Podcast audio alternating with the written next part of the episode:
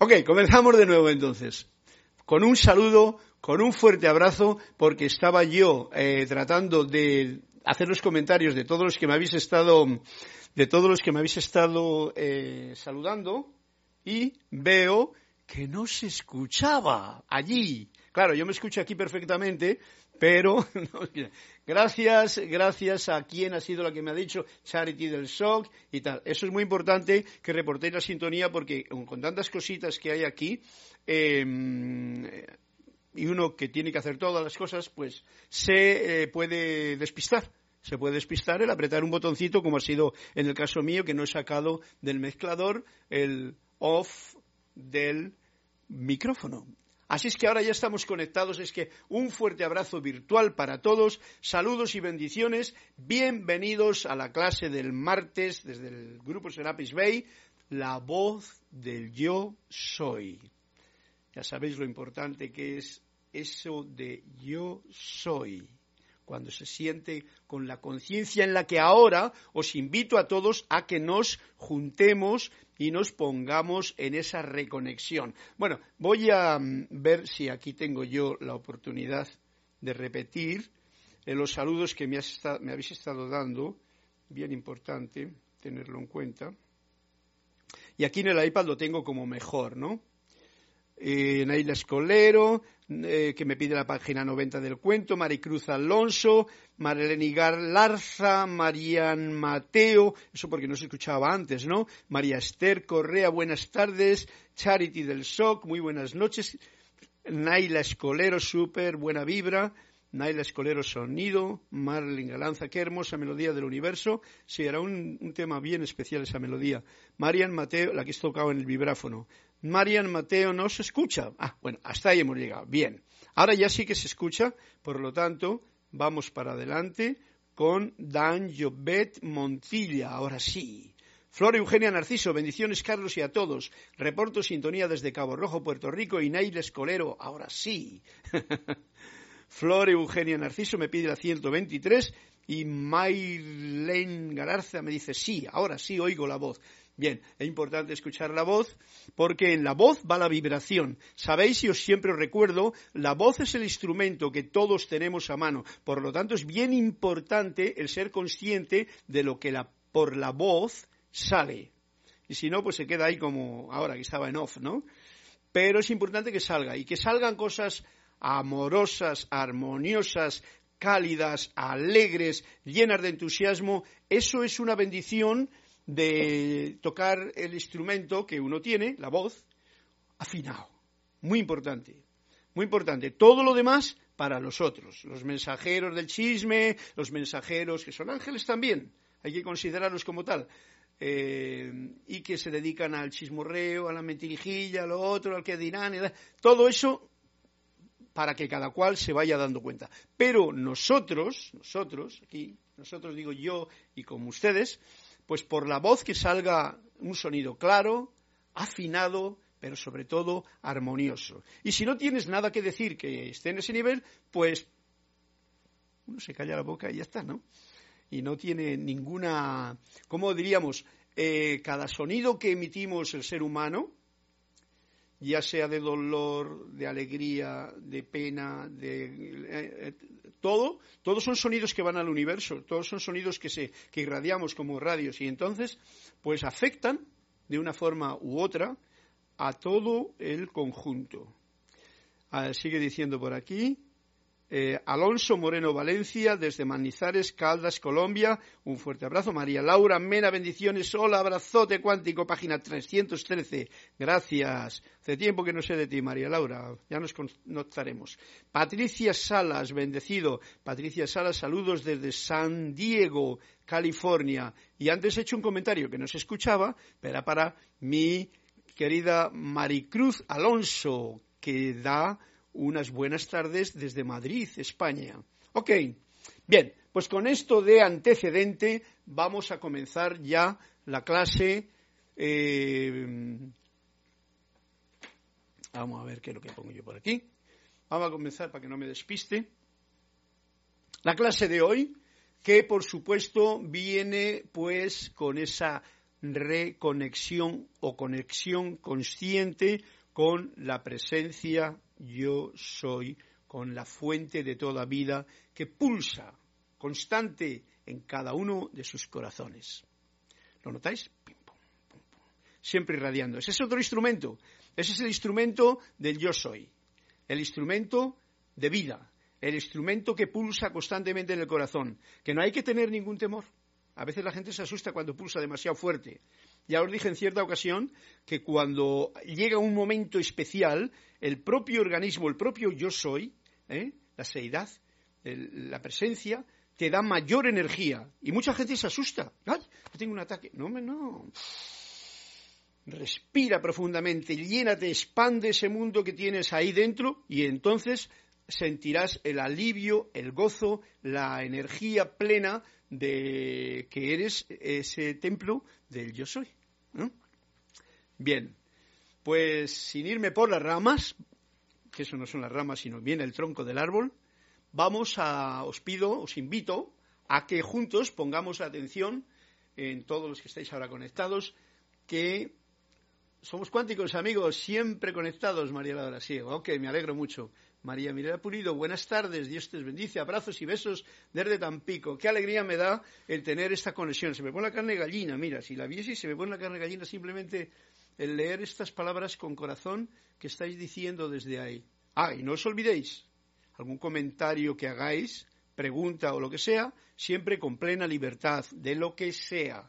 Yo no me remito porque daros cuenta de que estamos hablando, estamos ahora tocando precisamente el tema del libro de Manuel, en el que nos lleva además cósmicamente hablando a muchos niveles más profundos de conciencia de solamente el yo mi mío de aquí. Y eh, eso invita a que la pregunta que surja del corazón, que haya una duda, que haya tal, pues enseguida la podamos eh, compartir. Al compartir, todos nos enriquecemos. ¿Ok? Yo si sé responder, respondo. Y si no sé responder, pues otros responderán.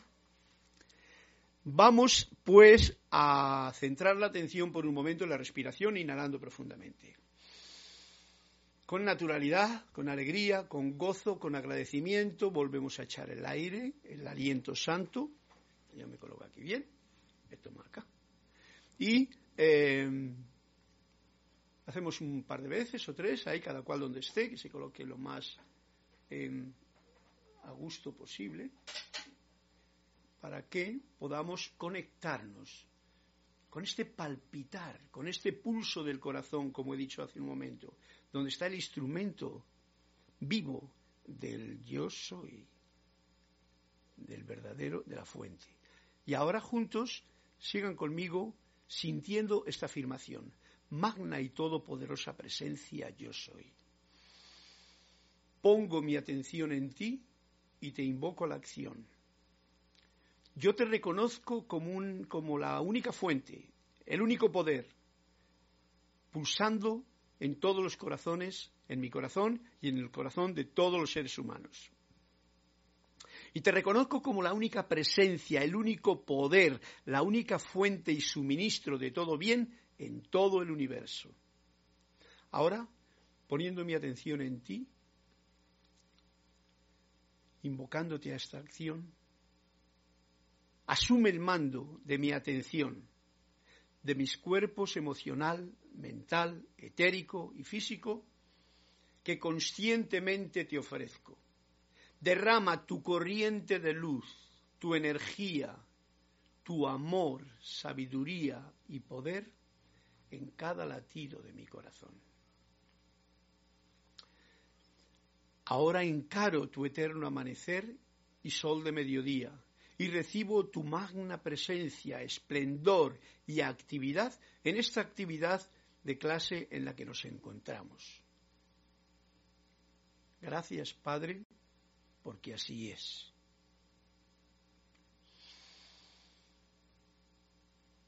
Una profunda respiración de nuevo, cada cual, relajamos tranquilamente y con esta conciencia de conectados, pues actuamos como lo que somos, ese ser que está pulsando en el corazón.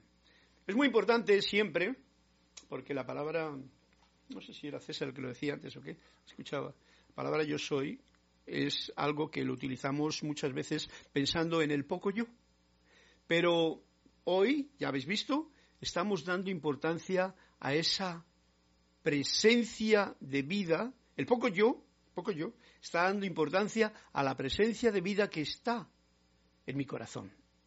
Pero qué bueno que es cuando uno lo reconoce en su propio corazón y lo practica durante el día, poderlo reconocer también en el corazón del, del otro, del prójimo, ¿no?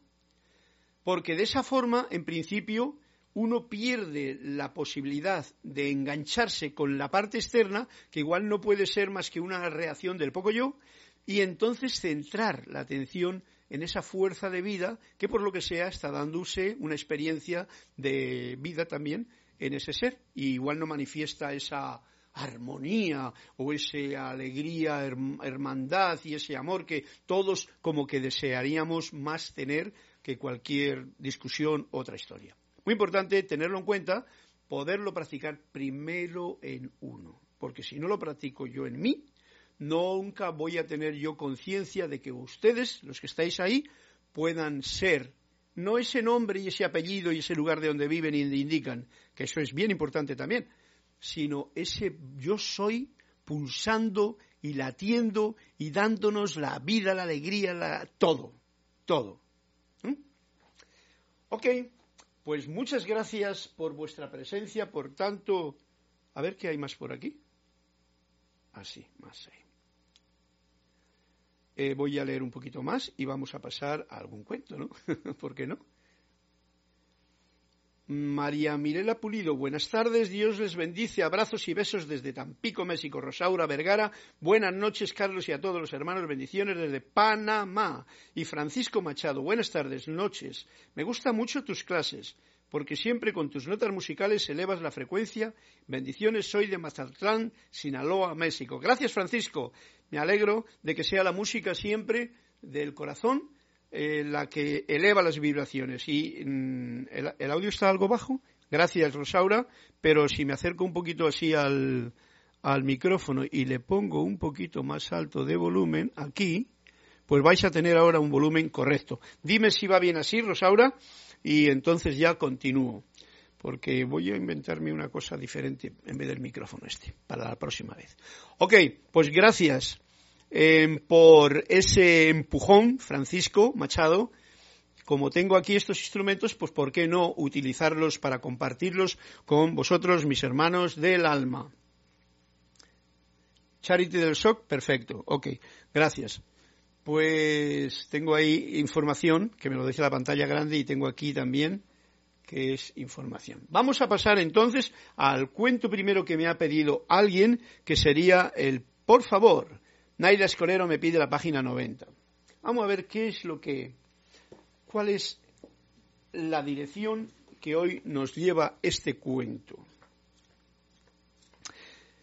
Naila, si no lo entiendo ya sabes tú que tú me tienes que indicar. Mm. están casi todos, ¿eh?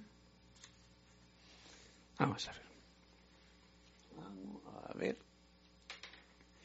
Y nos dice así el cuento de Naila Escolero.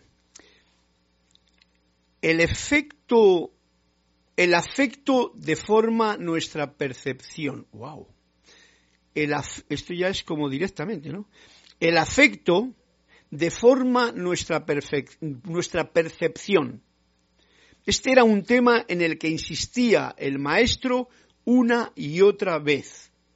El afecto deforma nuestra percepción. Y los discípulos tuvieron la oportunidad de verlo ejemplificado cuando oyeron cómo el maestro preguntaba a una madre, ¿cómo está tu hija? Dice la madre, mi hija, no sabes la suerte que ha tenido. Se casó con un hombre maravilloso que le ha regalado un coche, le compra todas las joyas que quiere y le ha dado un montón de sirvientes. Incluso le lleva el desayuno a la cama y la permite levantarse a la hora que quiere.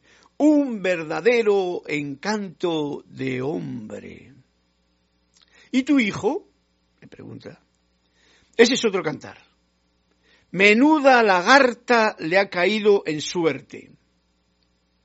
El pobre, al pobre, el pobre le ha regalado un coche, la ha cubierto de joyas y ha puesto a su servicio no sé cuántos criados. Y ella se queda en la cama hasta el mediodía. Ni siquiera se levanta para prepararle el desayuno. Naila, ¿has comprendido el cuento? Nos ha puesto los dos ejemplos, que son dos en uno, como el aceite. El aceite es tres en uno.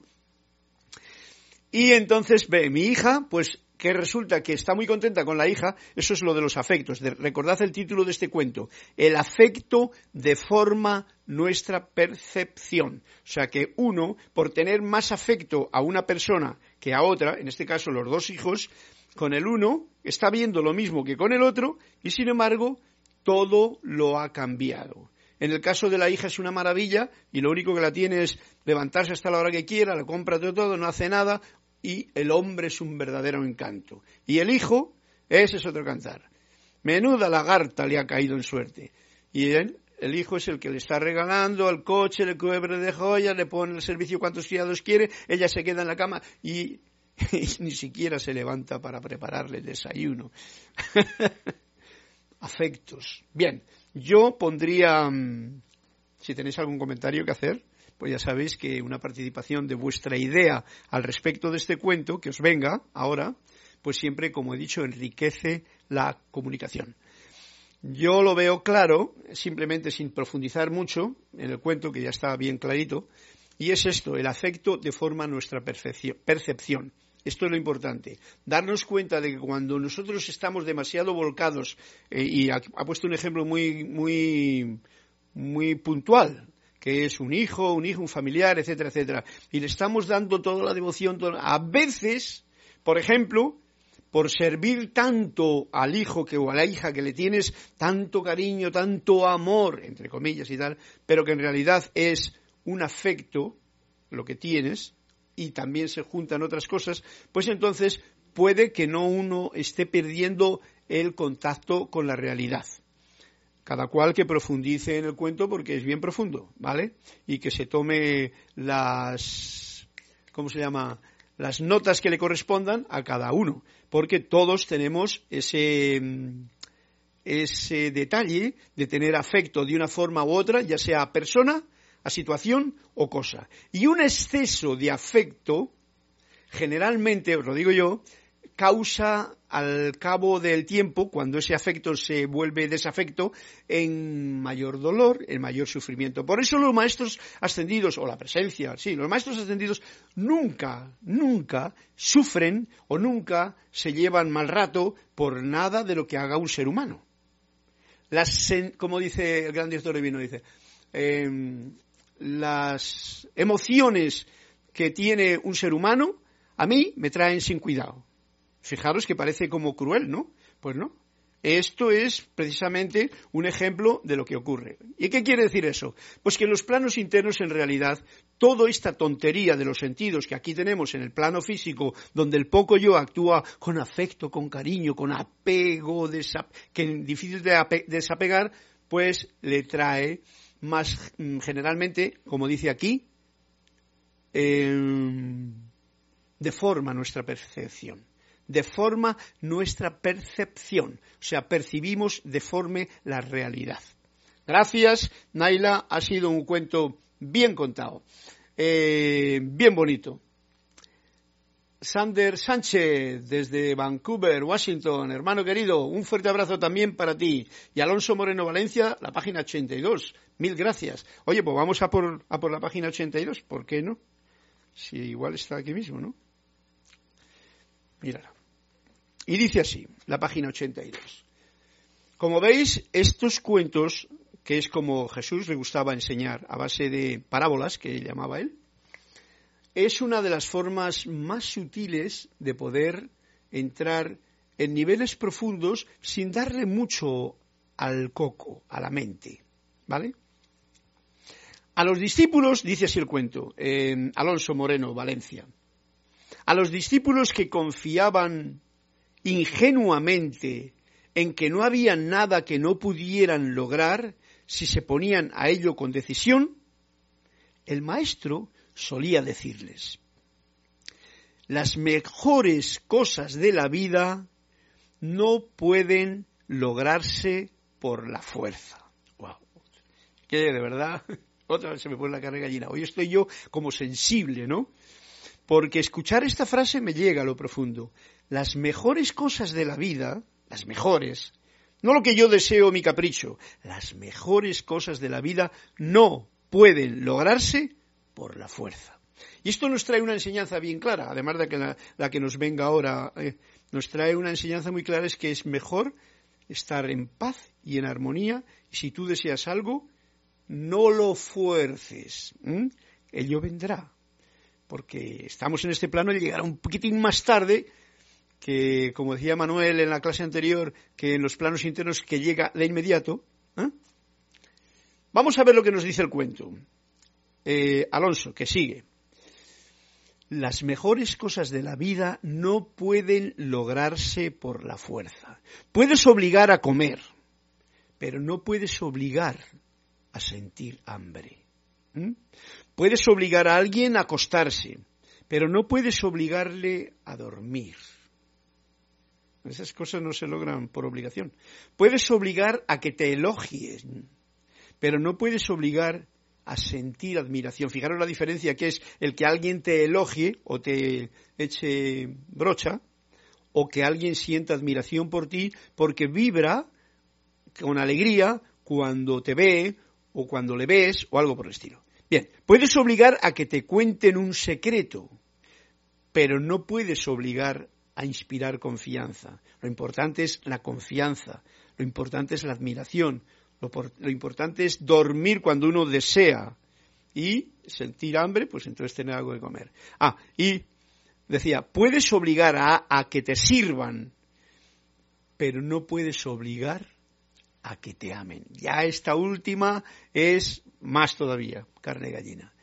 Puedes obligar a que te sirvan y tienes ahí, tú pagas y la gente se iguana y te dan taconazos y te sirven y te ponen la cosa y tal y te hacen la carantoña. Pero no puedes obligar a que te amen. Bueno, este cuento, este cuento tiene profundidad marina. Así es que nos quedamos con eso. Eh, el principio del cuento, porque todo esto es una enseñanza, lo sabéis, ¿no? es una enseñanza, es un recorderis. Nos estamos recordando, yo a mí mismo, y, lo comparto con ustedes a través del cuento que ustedes me piden, estamos recordando algo que ya sabemos, pero que a veces nos olvidamos. Y entonces al recordarlo, pues uno lo tiene como más en en el presente, en el día. A los discípulos que confiaban ingenuamente en que no había nada que, no pudieras lograr si se ponía en ello con decisión. Y eso lo digo porque muchas veces la gente se pone, por ejemplo, a meditar. Y se pone a meditar. Y yo veo algunas veces la gente de la cara meditando así, como, como tensos, ¿no? Como diciendo, yo esta vez voy a meditar, no va a entrar ningún... El cuento te lo dice bien claro. A la fuerza no vas a lograr nada. Porque precisamente para una meditación correcta y profunda, pues lo más importante es relajarte, pero así, con de re, que es una nota musical, al la, que es otra nota musical, al ja, que es una sonrisa, y te, tú. O sea, ¿eh? música, re, la, ja, ja, ja, ja, o sea, con alegría, y tú, te. Relajarte. Si te relajas, entonces verás la película que tienes dentro. Y la dejarás pasar y entonces no estás forzando nada y entrarás en una mayor profundidad de relajación y de meditación. Pero si uno se pone, como ya digo, yo lo he visto, así como diciendo, esta vez voy a meditar, y pone cara de meditador, pero forzado, ¿no? Pues no es por nada. Son pruebas que cada cual tiene en algún momento que pasar. No pasa nada, ¿no? Pero eso es lo malo, que no pasa nada, sino que sales de la meditación como más tenso que como has entrado, ¿no? En vez de haber disfrutado de la profunda inmersión en el sol de tu corazón, en el mundo interior que te rodea, que es como un cosmos en diminutivo o en expansivo, y poder sentir la canalización y la entrada de energía por arriba, por abajo, expandiéndose. ¿eh? Todas esas cosas que son parte de un momento en que cuando sales ya sales pues con carita sonriente. No puedes salir de otra manera, ¿vale?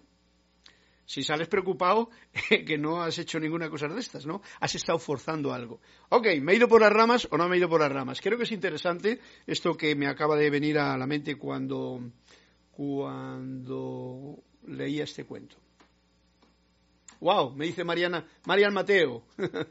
¡Wow! ¡Qué cuento! ¡Qué cuento! Ahí, ahí, te cuento.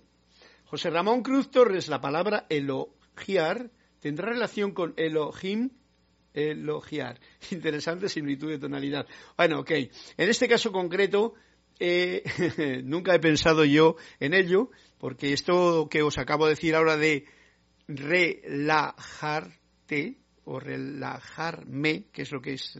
La palabra es relajarme, o sea, re, nota musical, la, nota musical, ja, alegría, y me, yo. Tengo que tener todo eso. Y entonces me relajo. El Elohim, José Ramón, mira, en realidad no tiene nada que ver, te lo digo ya de, mm, porque entonces tendría, la palabra elogiar tendrá relación con los Elohim. Bien, elogiar, porque date cuenta que el him del final, Elohim, la palabra Elohim, primero yo no la conozco, pues una palabra del idioma hebreo probablemente, o sánscrito, una palabra antigua, y elogiar es una palabra que tiene que ver con una raíz romana o una latina o quizá griega, ¿no? No lo he preparado, no lo he buscado ni me sale ahora mismo a la mente, pero sí que te digo te lo digo para que no te preocupes por ello. Hay otras palabras que se puede jugar con el sentido de las palabras en español. Eh, pero esta en concreto, te digo, no, no, no te preocupes, no tiene nada que ver elogiar con Elohim, a no ser que tú quieras que lo tenga, ¿no?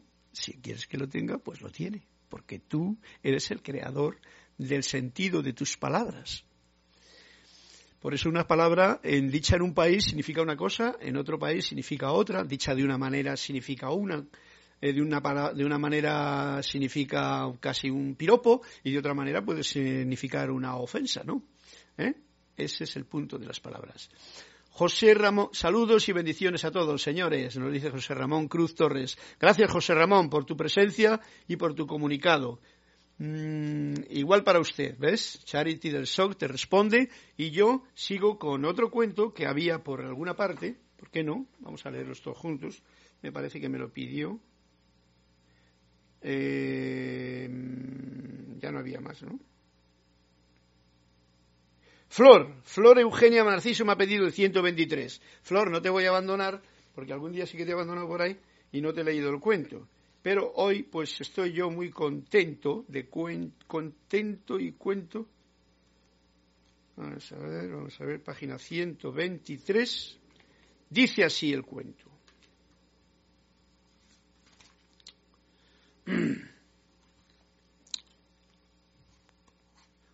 Muy importante lo que yo estoy viendo ya por aquí. Flor, esto es para ti y para mí y para todos. Sabéis que este es el libro de Antoni de Melo, Un minuto para el absurdo. Un absurdo que está tan lleno de sentido común que hay que tener bien puesto el sentido común de uno para poder eh, lograr eh, descifrarlo con cordura y equilibrio. El maestro no imponía la austeridad, sino la moderación. Y afirmaba, que si disfrutáramos realmente de las cosas, seríamos espontáneamente moderados. Vaya punto.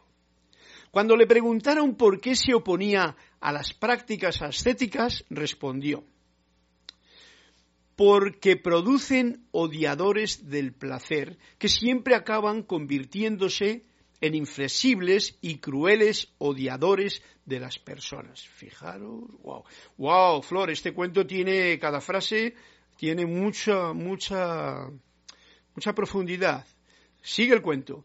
Pero hay muchos amantes del placer, le replicó alguien, que también son inflexibles y crueles. No exactamente. No es el placer lo que aman, porque se atiborran de él. Lo que aman es el castigo que infligen a sus propios cuerpos con el placer excesivo. ¡Wow!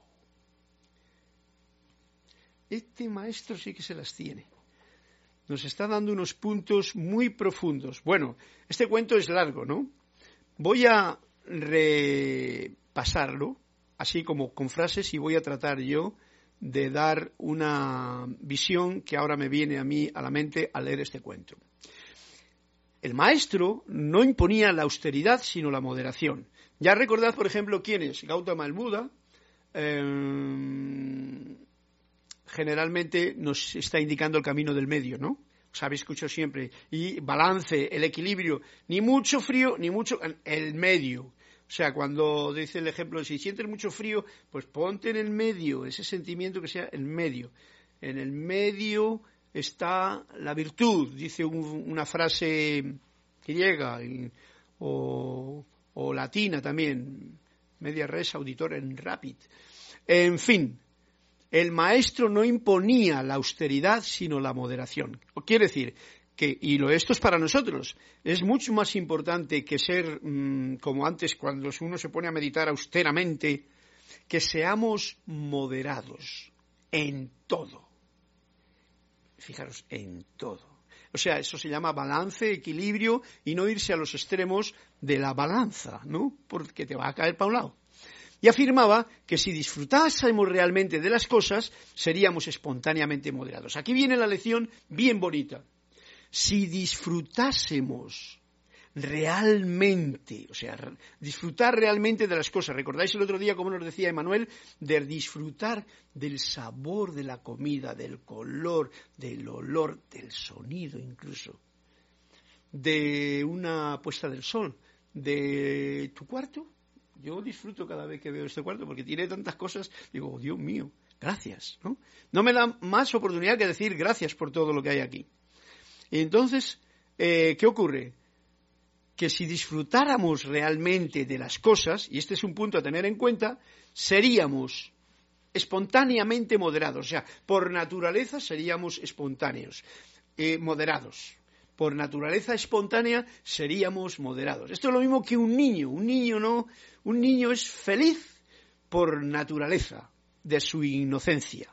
Y entonces juega con la inocencia que no es la señorita inocencia, sino la inocencia que es de, no tener maldad. Y entonces, ¿qué ocurre? Que es, está contento, está feliz con algo, con, con, no sé, con una canica, con un trozo de arena, con un, con un palo, con una flor, con lo que sea, ¿no? Eso cuando los niños no están neuróticos, ¿no? Que últimamente esas cosas ya no se ven tan fácilmente. Pero yo recordando mi infancia, que he tenido una infancia bonita, pues entonces, y muy en, lo natural, pues entonces me acuerdo de mí mismo y lo puedo decir con claridad. Cuando le preguntaron por qué se oponía a las prácticas ascéticas, oponerse, y era porque producen odiadores del placer. Fijaros lo que ocurre. Esto mm, no lo toméis a mal, pero muchas veces cuando alguien dice, ay, yo es que soy vegetariano, y se lo toma uno como vegano, y entonces, mm, ¿qué ocurre? Que muchas veces, lo habéis comprobado, en vosotros mismos probablemente, uno se pone como ya yo soy mejor que el otro que come carne. Por decir un ejemplo muy natural. ¿Qué ocurre? Esto es lo que dice. Se, porque producen odiadores del placer. O sea, se ponen en la situación opuesta y acaban convirtiéndose en inflexibles. ¿Ves tú? Inflexible es duro, es rígido, es que se rompe. Eh, y crueles odiadores, fijaros una cosa, se convierten en crueles odiadores de las personas. Porque si yo soy místico, santo, yo leo a los maestros, a la Biblia, voy a misa, entonces se convierte en que apunta con el dedo al otro porque no va. ¿Y por, qué, tiene que ir a misa ese otro? Si él es consciente y está, por ejemplo, eh, realmente disfrutando de todas las cosas con equilibrio. ¿Eh? Uh, esto es muy importante para esta época en que vivimos. Para, en la época cristiana esto andaba muy así.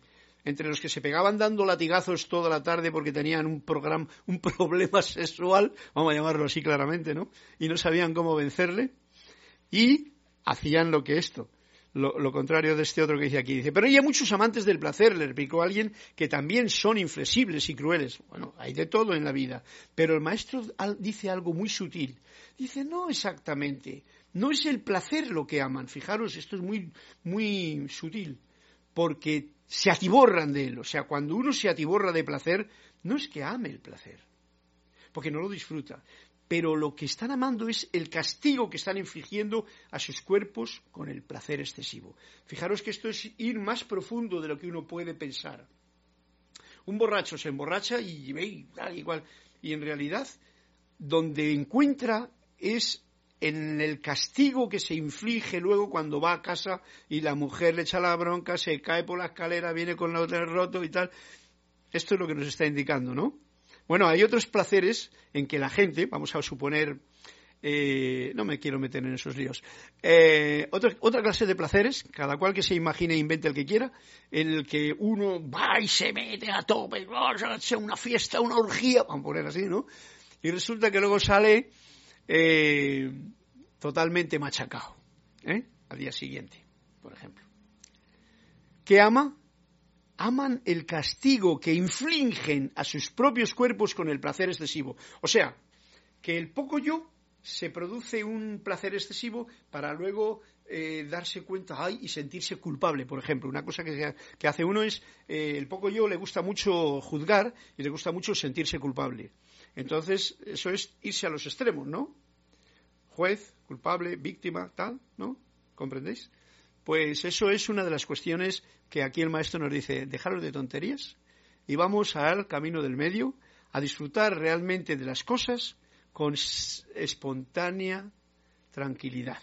Y entonces seremos moderados. Gracias, este cuento está bien hermoso. ¿De, de quién era? De María, de Flor, Narciso. Bueno, creo que ya no hay más cuentos. Es que vamos a pasar directamente al grano de la clase de hoy a ver, si hay más, no hay más anuncios, no hay más cosas, no hay más cuentas. Naila Escolero. No, eso ya lo he leído, ¿verdad? Ah, página 82. Alonso Moreno, Valencia. Ah, ese es el que he leído. Vale. Bueno, pues salud, gracias. Agüita aunque si bebo agua luego con el calorcillo que tengo yo hoy por aquí. Estábamos en el libro o estamos recorriendo las últimas páginas del libro de Manuel, el libro de Manuel, que es bien encantador y más en esta en esta mm, última aventura del capítulo que ya se nos está yendo por las ramas porque nos está dando una visión o nos está permitiendo que tengamos una visión más profunda de la vida que el mirarse solamente aquí a la punta de la nariz. Aunque esto es bueno para hacer un ejercicio de vista, yo lo suelo hacer, ¿no? Así, para que no tenga que ponerme las gafas. Y entonces, hay una cosa que nos está dando aquí en este capítulo que habla más allá del planeta Tierra, o sea, que nos está involucrando con poner la atención más allá del yo mi mío, del propio cuerpo físico, de la propia situación que uno vive, del planeta Tierra que no sabes cómo es, y saber que todo esto va mucho más allá. ¿Mm? Veamos qué nos dice hoy en el cuento de hoy. La curvatura de la Tierra tira de los pensamientos humanos hacia su órbita. ¿Dónde queda entonces todo lo de pensar derecho? Que hay un dicho que dice que hay que pensar derecho, no, no torcido. Y nos dice así, esto está en la página 157, los pensamientos de Dios podrían ser pensamientos derechos de una claridad y percepción más allá de la curvatura de la Tierra. Ajá, claro. Nos está dando una visión claramente. Si tú hablas de pensamientos, vete al pensamiento del yo soy, pero no aquí he metido en el poco yo, sino de Dios, de la fuente. Son pensamientos tienen que ser lineales, esos no pueden enrollarse aquí en, en un circulito del yo mi mío, ¿no? Tiene que ser lineal, amplio y tal, que es lo que nos dice.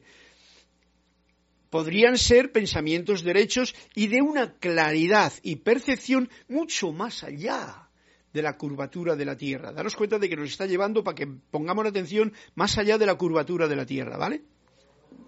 El espacio.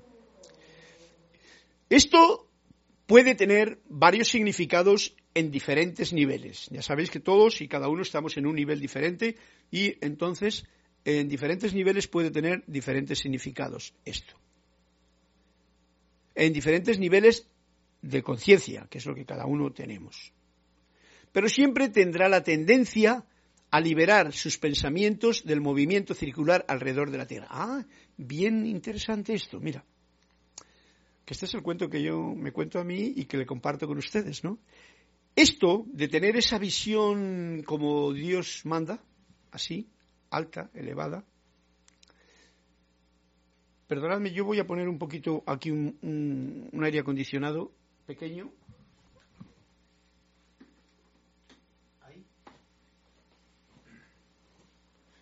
Porque me da mucho calor el asunto, así un poquito de airecillo fresco. Gracias, airecito fresco. Mete un poquito de ruido, pero no pasa nada. Esto puede tener varios significados en diferentes niveles de conciencia. O sea, cada uno tenemos una conciencia diferente, lo sabéis, ¿no? No lo mismo la conciencia de yo cuando era niño, a cuando era joven, a cuando era más mayor, a cuando ahora que ya soy adulto. Esto puede tener varios significados en diferentes niveles de conciencia, pero siempre tendrá la tendencia, ¿eh? esto es lo que ocurre, eh, una tendencia cuando miras de esta forma, cuando piensas de esta forma, cuando los pensamientos son derechos, son largos, son profundos, son cósmicos, tendrá la tendencia a liberar sus pensamientos de este movimiento circular alrededor de la Tierra, del yo mi mío, del poco yo y de ay que me duele aquí. ¿Mm? Es una tendencia que tendrá si uno comienza a pensar así. Como hemos hablado antes de la meditación, una de las formas más especiales de permitir que, tu cuerpo interno se expanda es porque estás buceando la conciencia y permitir que se expanda, se expanda para todos los lados. No que se quede ahí enganchado con mi pensamiento run, run, run. se expanda. ¿Ok? Bueno, es muy interesante esto que nos acaba de decir, pero cada nivel de conciencia de ustedes y el mío, comprenderá lo que comprenda. Y nos hace otra pregunta. ¿Continúa viviendo el alma que conocemos como Jesucristo quizá en otros ámbitos? Mm. Qué pregunta tan interesante, dice Manuel.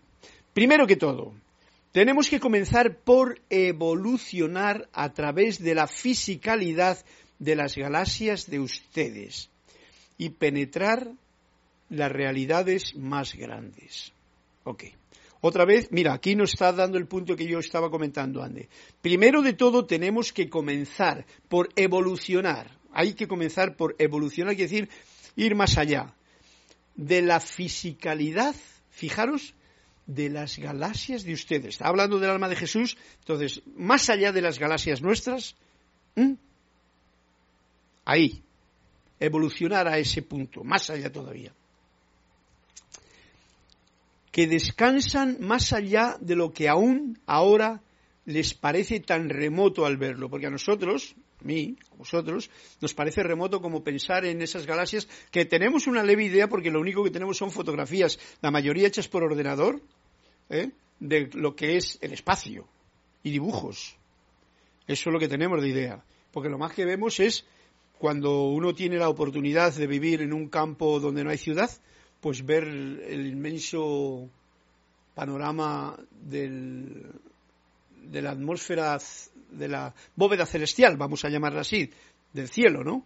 Que está llena, cubierta de estrellas, con una luna, con Venus, con la osa polar, la osa menor, la osa mayor y toda esta gente que hay ahí, ¿no?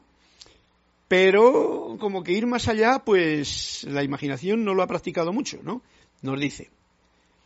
Y por eso dice que descansan mucho más allá de lo que aún ahora les parece tan remoto al verlo, a través de la ampliación de sus telescopios. O sea, que los telescopios incluso, que nos están dando visiones de ese estilo, fotografías hay de telescopios y tal, que están muy bien, y que nos dan una idea que, que casi no podemos captar, ¿no?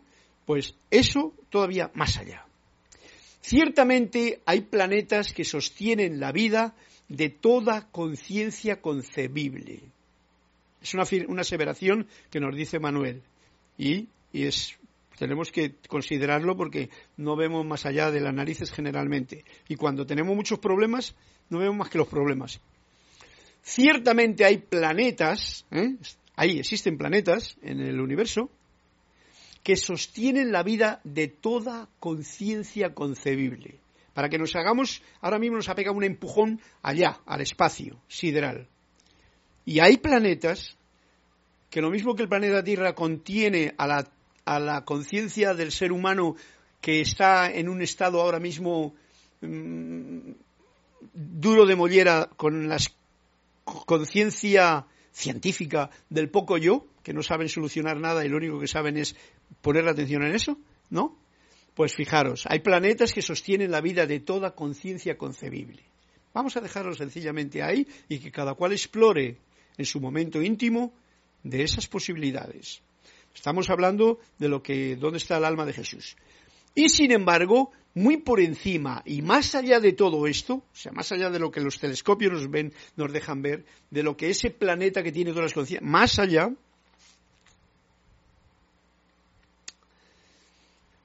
eh, se encuentran ámbitos que van mucho más allá de lo físico. Para que nos hagamos idea de lo poquita cosa que somos nosotros aquí y de lo inmenso que es todo el cosmos.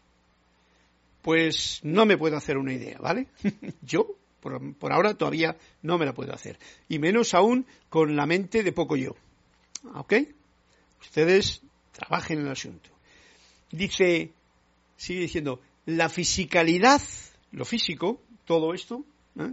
El sol, la luna, todo esto es lo físico, la tierra, los ríos, las fuentes, los prados, las montañas, los cuerpos, los seres humanos, las ciudades. La fisicalidad no es más que la dimensión más pequeña dentro de la grandeza eterna. ¡Wow! Se ha ido mucho más allá de lo que yo explicaba porque está diciendo que todo lo que nosotros podemos considerar como físico, fijaros lo que dice, ¿eh? No es más que la dimensión más pequeña dentro de la grandeza eterna. Hay una grandeza eterna que nosotros, seres humanos, no podemos meter aquí. Esto es como San Agustín que estaba tratando, el niño el angelito que estaba tratando de meter el océano en, el, en, en la playa con un vasito, ¿no? iba por agua y lo llevaba allí. Y San Agustín dice, eso no es posible. Y entonces le dice, por lo mismo te va a ocurrir a ti, eso es un dicho de la, de cristiano, de un ejemplo que ponía, lo mismo te va a ocurrir a ti que quieres comprender con tu propia mente de poco yo a Dios, a la eternidad, a todo esto, ¿no? No está en ese nivel. O sea, el poco yo no puede comprender más que cosas del poco yo. Tiene que callarse para sentir las cosas que son más allá del poco yo. Están esos ámbitos por los que camina Jesucristo. O sea, que eh, en esa grandeza eterna están esos ámbitos por los que camina Jesucristo. Aún en este preciso momento. ¿Y cómo camina? En luz y verdad, en alegría y entereza. Ya nos está dando una descripción que sí que el poco yo puede comprender. Luz, verdad, aunque no sepamos de lo que está realmente hablando concretamente, alegría y entereza. Wow. Ese es el preciso momento donde ahora mismo el Jesús, el ser o maestro que conocemos como Maestro Jesús, está en ese ámbito. Y en ese ámbito camina. Y además, en profunda veneración y adoración. Ha dicho una mm, afirmación respondiendo a la pregunta que le han hecho de si conocemos cómo Jesucristo quizá eh, cómo está en otros ámbitos. Nos está dando la situación con un, una pincelada dorada luz, verdad, alegría, entereza y profunda veneración y adoración. Todo esto se nos escapa a nuestro concepto de bla, bla, bla, de queja, de, de, todo este barullo y ruido mental que tenemos, mental y vocal, en este plano de la tierra el ser humano. ¿A que sí? Sin embargo, les digo lo siguiente. Una vez más, no quiero confundirlos, yo tampoco. Pero es que no hay otra forma de decir esto. Hay otras realidades entremezcladas en la de su planeta y de su fisicalidad. Ojo al dato. Nos está diciendo, y eso el que tenga la oportunidad de experimentarlo lo experimentará, que hay otras realidades que están entremezcladas aquí, ahí en tu cuarto, ahí donde estás, con tu ordenador y tu atención puesta quizá en esta clase, hay otras realidades entremezcladas con la de su planeta y de su fisicalidad. Ojo al dato. Estamos haciendo una, una clase como muy abierta, muy explosiva. Necesita una ampliación de la propia conciencia. Como diría Laura, cuántica. Esa palabra que ahora se utiliza tanto, aunque no sabemos bien, bien su significado.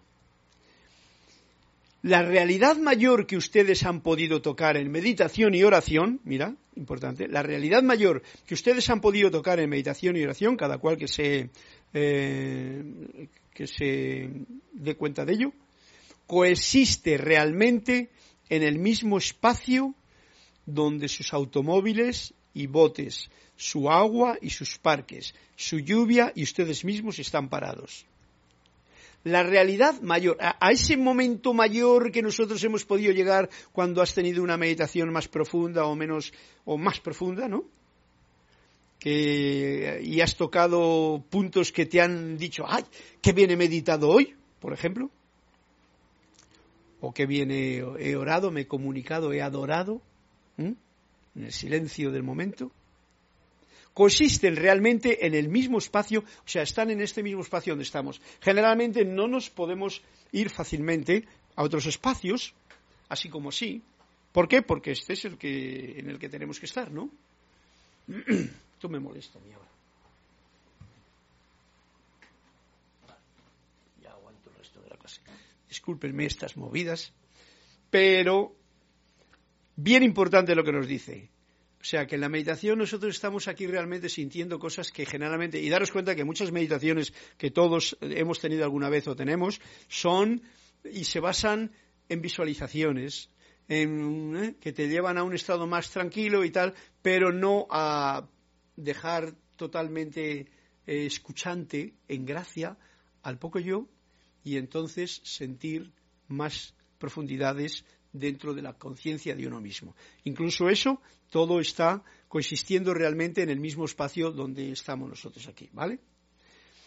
En esa realidad expandida que comparte toda la eternidad con ustedes, una realidad que hay enorme aquí, donde yo y donde tú estás, Jesús está vivo y saludable y camina entre ustedes. Tengamos en cuenta esto porque son palabras que tienen su sentido cuando uno, en el corazón, en lo propio de uno mismo, cuando tiene una compañía, ¿cómo se llama?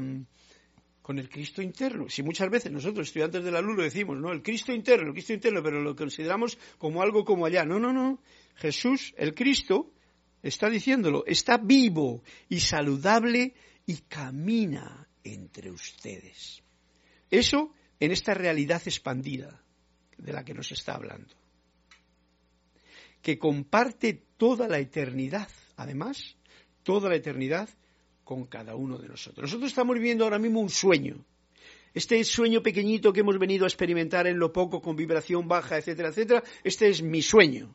Tú tienes tu sueño y el otro tiene su sueño. Pero em, en esta realidad expandida, donde yo tengo mi sueño, Jesús está vivo y saludable, está perfectamente, y camina entre nosotros. Lo tomemos en cuenta, será muy agradable. Y nos dice así, uy, 7, 55, todavía falta. Todos existimos en muchas realidades al mismo tiempo. Es bien importante tenerlo en cuenta para que nos vayamos despegando de muchos conceptos, lo he venido diciendo en todas las clases siempre, creencias, conceptos y tal, de que yo soy esto, yo eres esto, yo conozco a tal, porque yo sé cómo eres tú, ¿eh? Yo sé. No, hombre, no, tú no sabes nada de la otra persona. Vamos, no sabes nada ni a ti mismo si eres sincero verdaderamente. Tú sabes lo que tú has creído que es esa otra persona, lo que tú te has imaginado que es, lo que tú has programado en esa persona. Pero tú, conocer a la otra persona, es una de las mayores estupideces que la mayoría de la gente suele decir. No, yo te conozco bien. bla, bla, bla. Es, es decir, todos existimos en muchas realidades al mismo tiempo, ¿vale? Al mismo tiempo, encima tenemos muchas realidades. Si os dais cuenta, ¿cómo diría yo? Eh, por la mañana puedes tener un estado de conciencia, luego puedes tener otro, luego te encuentras con otro, puedes tener otro. Eh, vamos a ponerlo en ese ejemplo como suave y físico de lo que nos ocurre en la fisicalidad de cada día. Y estas, em, ¿cómo se llama?, realidades que uno vive o siente al día, cada día, diferentes cosas que pasan, fijaros que muchas veces para el mediodía ocurre que ya no te acuerdas de lo que ha pasado por la mañana. ¡Ay! ¿Pero qué es lo que hice esta mañana? Ese cuento, ¿dónde he dejado la llave, no? A eso es a lo que nos referimos. ¿Por qué? Porque hay muchas realidades que uno mismo está viviendo y es imposible ponerlas geográficamente. O sea, dice Manuel claramente, no las trates de poner en un mapa porque no vas a poder, ¿vale? Vive, experimenta, agradece y sigue a la siguiente. Eso lo digo yo. Dice, ponerlas en conciencia los llevará más cerca de la verdad. ¿Eh? Ok. Fijaros, no ponerlas geográficamente, sino en un mapa, de recuerdos, sino en conciencia. Tú lo echas a la conciencia. Tú sabes que una parte de tu conciencia ha estado teniendo una vivencia especial en un momento determinado cuando veía el amanecer. Otra vivencia cuando se encontró con la vecina que le encaró no sé qué cosa. Otra cuando el marido, la mujer y tal te dijo no sé qué y te puso más allá, por ejemplo, ¿no? Bueno, ¿ves? Todas no importa ninguna, no importa el, cariz que tengan, da igual. Tú ponlas en tu propia conciencia como una experiencia que has tenido, no te agarres mucho a ella para no arrastrar cadenas y verás tú qué bien que va. Los llevará más cerca de la verdad, nos dice aquí Manuel. Sabes, esa verdad que está dentro de uno mismo. Ya que se puede enfocar la propia atención sobre cosas ínfimas y jurar que no existe otra cosa en el mundo que un grano de arena. O sea, la mente un... del poco yo, no la, mente universal, no la mente crística o, o mente superior, sino la mente del poco yo, dice, puede enfocarse la atención sobre cosas ínfimas, pequeñitas, y jurar que no existe otra cosa en el mundo más que un grano de arena. Esto, dicho sea de paso, puede ser hasta mirándolo científicamente. Uno va y coge un microscopio y pone una gotita de agua y se enfoca la atención ahí y entonces está viendo la gotita de agua y resulta que, uh, si el microscopio bueno puede ver cómo se mueve la cosa, el flagelo, lo otro por allí, puede ver más y puede ver más profundamente, ya dependiendo del microscopio que tenga a su alcance. ¿Comprendéis la idea? Y uno cree, cuando está ahí, que está viendo un mundo, que ya no existe nada más de lo demás, se ha perdido se ha concentrado tanto en la diana de lo que estaba viendo, aunque sea un granito de arena, como dice aquí, mm, y, jurar que no existe otra cosa en el mundo que otra cosa más que un grano de arena, ¿no? Que ese grano de ese punto donde está enfocando la atención. También se puede enfocar sobre un espectro más amplio, o sea que lo mismo que sobre lo pequeño, se puede enfocar la atención sobre un espectro más amplio y ancho hasta estar completamente consciente de que se está caminando en la mano con Cristo. ¿Ok?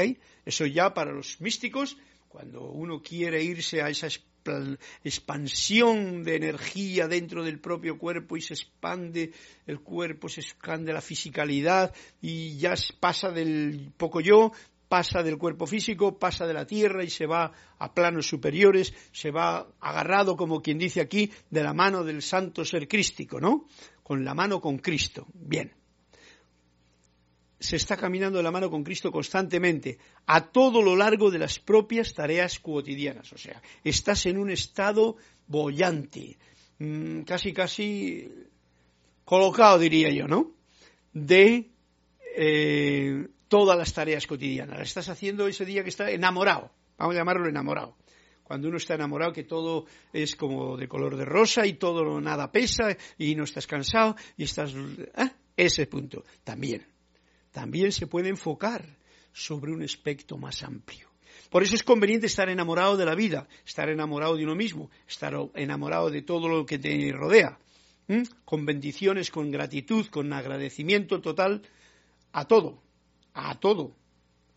¿Por qué? Porque de esa forma puedes estar en una conciencia mucho más, como decía antes, cómo se encuentra Jesús, de luz, de verdad, de alegría, de entereza, incluso de veneración y de adoración. Adoración, ya sabes lo que significa, es añadir por tu parte ad oro.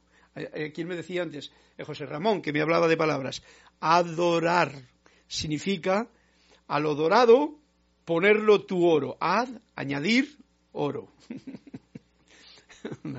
es una, un juego de palabras, pero que tiene su sentido, ¿vale?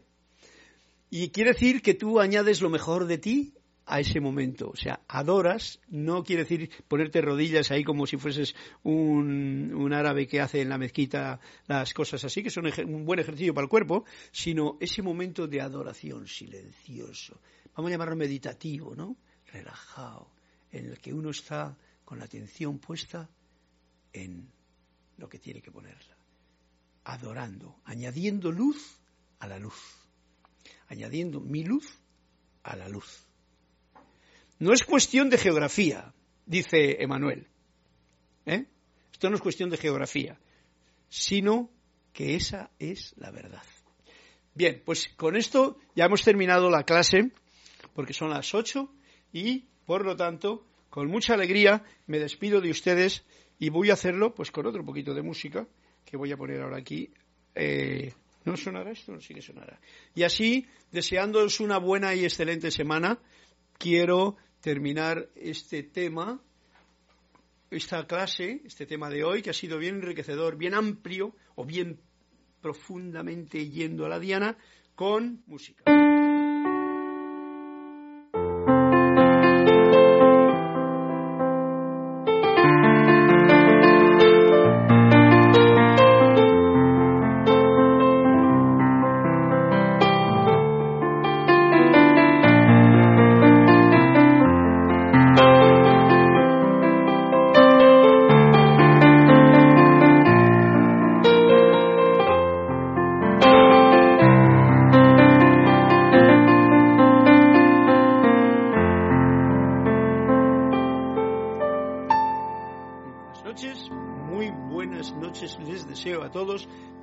En la luz de Dios que nunca falla. Y terminamos cortando la transmisión. Hasta una próxima, una próxima oportunidad. Gracias.